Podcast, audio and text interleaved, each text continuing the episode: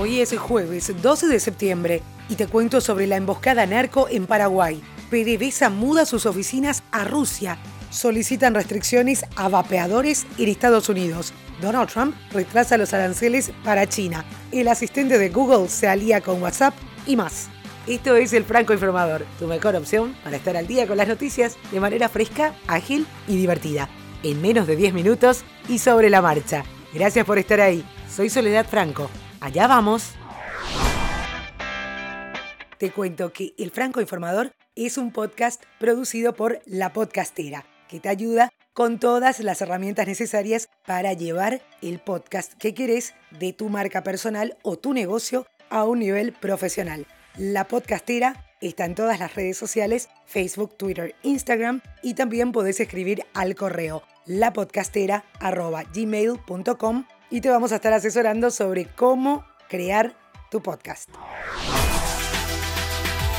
Una feroz balacera tuvo lugar en la costanera norte de Asunción, Paraguay, este miércoles. La emboscada fue para liberar a Jorge Teófilo Zamudio González, alias Zamura. El reo iba trasladado en un vehículo penitenciario cuando se produjo el enfrentamiento con policías, resultando muerto un comisario. Zamura es el supuesto líder de una estructura criminal que remesaba toneladas de cocaína hacia territorio brasileño y también a Europa. El ministro del Interior, Juan Ernesto Villamayor, señaló que desde la cárcel de emboscada no se cumplieron los protocolos adecuados. Por su parte, a través de las redes sociales, el Ministerio de Justicia publicó la nota en la que advierten sobre la peligrosidad del reo y las posibilidades de que se intente rescatarlo. Nos vamos hasta Venezuela. La Oficina Europea de la Petrolera Nacional de Venezuela, PDVSA, concretó su traslado desde Lisboa a Moscú. Eso lo anunció este miércoles un responsable del organismo. La nueva oficina fue registrada en Rusia el 6 de agosto y ya está funcionando, según confirmó este responsable de la oficina, Andrei Krishayev, a la agencia de prensa rusa RIA. Estados Unidos se prepara para prohibir los cigarrillos electrónicos con sabor. Los funcionarios federales de salud solicitan restricciones en su uso para combatir el brote de una misteriosa enfermedad pulmonar ligada al vapeo. La FDA dice que adoptará medidas coercitivas si concluye que los fabricantes de cigarrillos electrónicos se dirigen a los menores de manera intencional. La Asociación Americana del Pulmón, por su parte, indica que los cigarrillos electrónicos representan una seria amenaza para la salud. Antes de seguir, quiero que sepas que me encantaría poder saber tus impresiones sobre este podcast informativo diario. Trabajamos todos los días para seleccionar las noticias que te permitan estar al tanto de lo que pasa en el mundo sin perder tiempo y sin que tengas de salir de tu rutina. Así podés también formar parte de la conversación. Por eso es muy importante saber si hay tópicos que podemos incluir para hacer que este podcast sea lo más útil posible. Podés dejar tu comentario en nuestras redes sociales, en Twitter, arroba francoinforma, en Facebook e Instagram, francoinformador. Y tenés la página web francoinformador.com con los episodios de cada día, donde también tenés los links de las noticias y podés dejar tu comentario. Dicho esto, seguimos.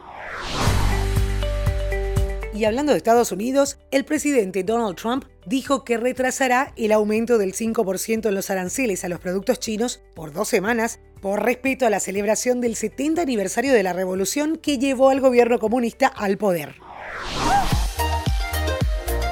El asistente de Google es uno de los tres asistentes de voz más utilizados del mundo, ya que viene preinstalado en casi todos los móviles Android recientes cada vez va añadiendo más usos y se vuelve más inteligente. Ahora añadió la posibilidad de hacer llamadas de WhatsApp solo con decirlo. Es posible que se lance antes de lo esperado en español, ya que de momento solo está llegando a un limitado número de usuarios en inglés y poco a poco irá expandiéndose al resto del mundo.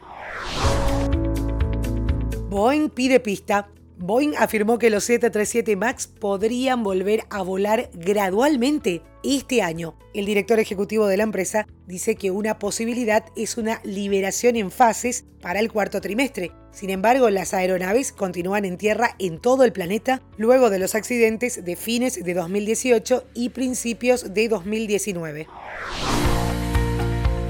Hoy jueves te quiero dejar una lectura recomendada. Es de BBC Mundo el link está en la página web, como siempre. ante la urgencia que hoy existe por subir todo a la web, desde el estado civil hasta los destinos de vacaciones, la pregunta es, ¿se puede ser anónimo, inclusive brevemente, en la era de Internet? La famosa expresión de 15 minutos de fama de Andy Warhol, que fue interpretado de muchas formas por fanáticos y críticos, habla de la dificultad de mantener algo privado en el siglo XXI. Contame qué te pareció esta lectura recomendada.